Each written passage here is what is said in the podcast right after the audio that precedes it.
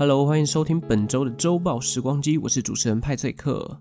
这礼拜就没有准备太多历史故事了。中秋连假嘛，四天我都在玩，根本就没有时间写稿，而且我还在前一天感冒，所以今天呢，要来跟大家聊一下这个中秋节做了哪些事情。我在中秋节的放假前一天就先中标了，那天晚上我就去看了耳鼻喉科，然后那时候的症状很简单啦，就是只有喉咙痒。结果吃完药之后，什么鼻塞啦、咳嗽就接踵而来。但我觉得这个是一个感冒的基本流程啊，就是一定要走完这些东西，你的感冒才会变好。我是这么觉得。那中秋节的前一天就这样子，所以隔天的早上跟下午，我整个人是昏昏沉沉的在度过第一天的假日。但是觉得这样不行，好不容易放了一个四天连假，没有跟朋友出去玩，好像也不太行。哦，顺带一提，我没有回家，因为。中秋节的上一个礼拜我已经有回家了，那下一次回家就是双十节，想说这四天年假就留在台北跟朋友玩这样子。好，所以第一天呢，我就跟朋友约了晚上要吃姜母鸭。那在晚上来之前呢，因为我自己一个人在家其实蛮无聊的，可是又感冒，你也不想出门，我就打了一下 PS4，发现自己玩游戏精神不集中，感冒嘛，然后我就放下了我的摇杆。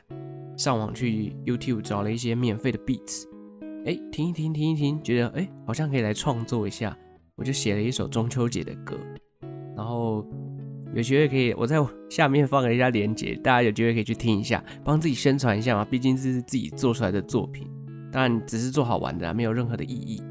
然后做完这首歌之后呢，我就准备要去吃姜母鸭了，行天宫附近的一家姜母鸭店要来吃，结果好死不死，因为感冒嘛。吃东西完全没有味道，大家应该知道，就是有一些普通感冒，如果你鼻塞，你的味觉会丧失。这个时候你千万不要紧张到要打一九二二，因为它不是新冠肺炎的原因啦，就只是普通感冒嘛，你就是鼻子塞住，然后可能丧失味觉。所以我在吃的时候，我就觉得哦，姜母鸭好辣，然后完全没有感觉到任何其他的味道。但看我朋友吃的蛮开心的，所以那家应该是不错吃。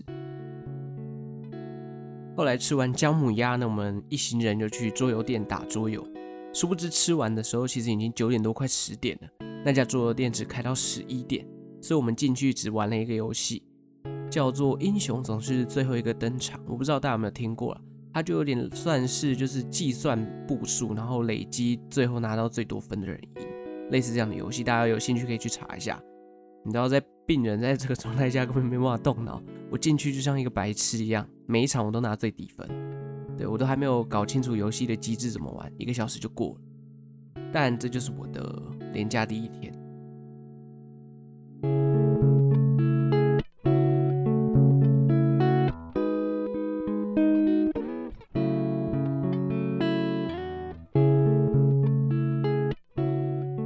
到了第二天呢，我去爬了信义区的四兽山，不知道大家知不知道这座山？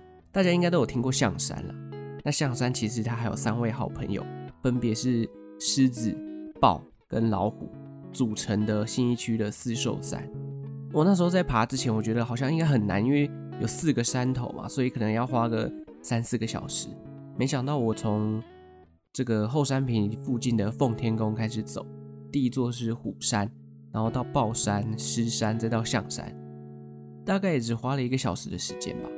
就四秀山，我的心得就是，除了虎山跟象山是比较完整的步道之外，豹山跟狮山感觉是硬加上去的一个条件。当然，它有可能它有有它的历史故事啊，这个未来如果有机会，我可以去研究一下。但真的会觉得，狮山算是一个山头吗？它感觉就比较像是一个小山丘这样子。所以很快的我就爬完了。然后因为是抱病身躯嘛，所以我在走那个楼梯的时候非常非常的喘。到现在我感冒也还没好，大家应该听得出来我鼻音很重。但就是第二天算是有运动了，想说看能不能流汗让这个病情赶快好起来。但事实证明，到了今天我的感冒也还没有完全好。后来爬完这座山呢，我就去跟朋友去吃了拉面，一样这个味觉丧失的状况下，吃什么东西都没有味道，所以真的蛮可惜的。就是前两天吃的美食，我是完全没有任何的感受的。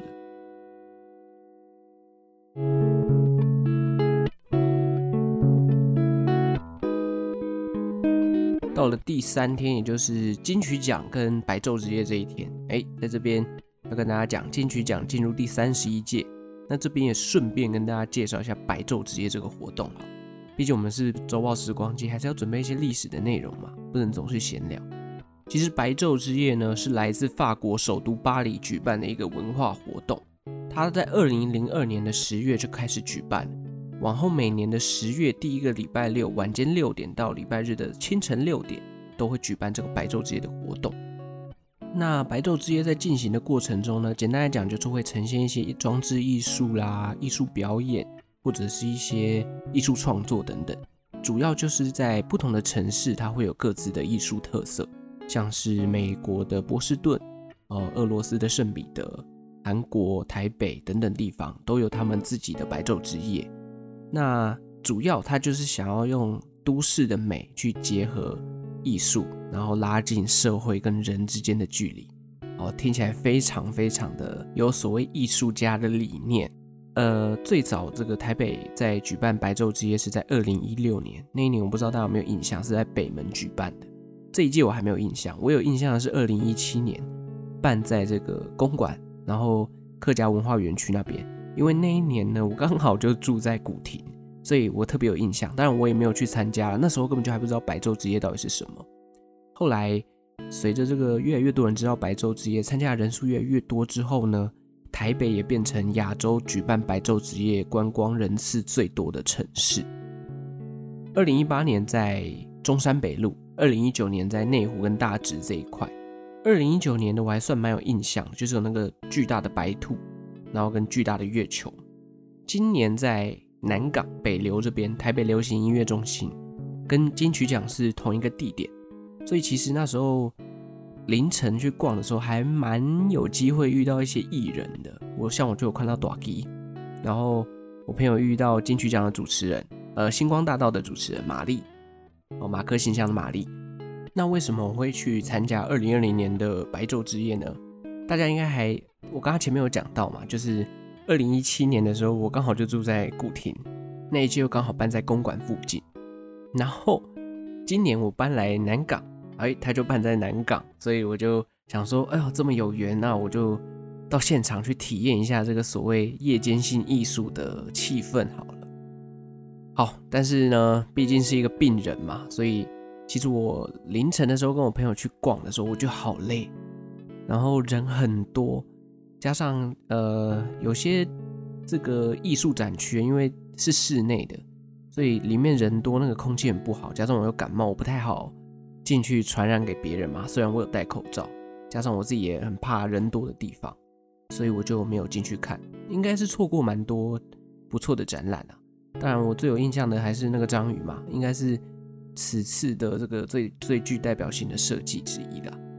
当然，还有那个名为土耳其的艺术装置，它就是收集了新石器时代的考古数据，然后转换成抽象化的图像。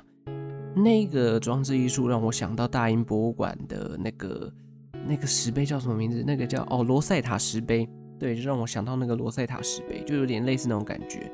但必须说实话，我真的是完全看不懂他想要表现什么。我来念一下这个土耳其这个新媒体艺术团队他创作的这个石碑想要表达什么。以下的内容是节录自白昼之夜的官网。他说：“首度于台湾展出的 Data Monolith，应该是这样念吧？艺术家以 AI 人工智慧收集新石器时代遗址的考古数据，转化为抽象视觉的图像，在白昼之夜这一晚将古今通电，灿目展现人类文明的发展。”好，我在那边五分钟，我就是看到一堆抽象的图片在改变它的排列，然后变出一张视觉的图像。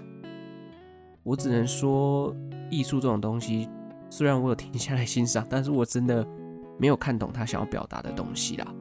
就如果今天没有来看这个官网的介绍，我真的不知道他在讲新石器时代这件事情是不能假装的，这是必须要承认，我真的看不懂。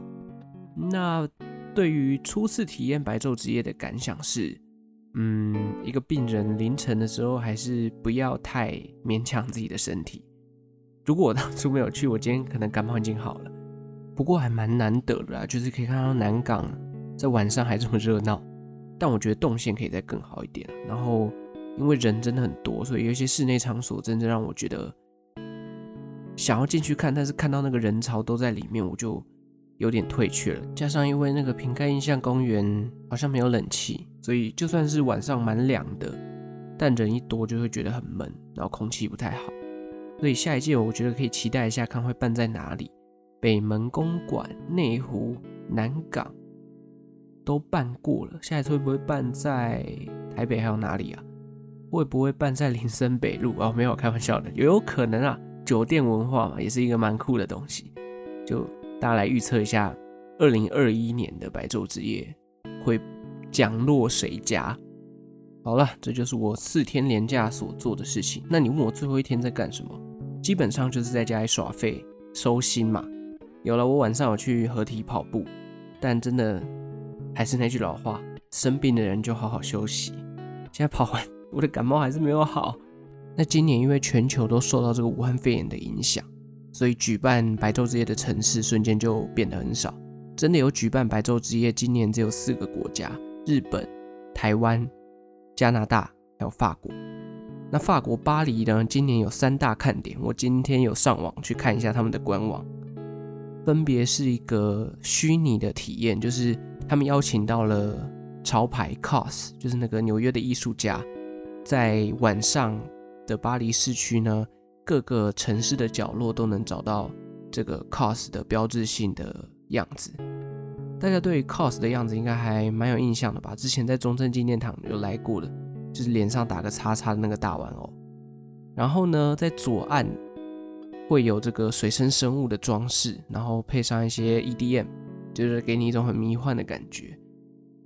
在右岸呢，会有这个内部花园的摆设。大家如果有兴趣，我把那个今年这个巴黎白昼之夜的主题介绍贴在下方，大家可以去看一下。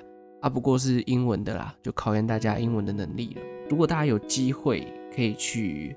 巴黎体验那个白昼之夜的话，不知道大家会不会有兴趣？我是蛮想看看人家的夜间艺术活动是怎么举办的，因为我觉得，毕竟西洋国家跟亚洲东方人的夜晚应该是蛮不一样的。好，这就是本周的闲聊啦。好，大家在上三天的班，双十连假就来了，下礼拜会不会继续偷懒着做？廉价的闲聊呢？这个我就不知道了。好，感谢大家收听本周无聊的周报时光机。其实也不能说无聊了，我还是有分享了白昼之夜的一些历史。大家有兴趣也可以自己去查查看，每个城市的白昼之夜都不太一样。周报时光机，我们下次再见喽，拜拜。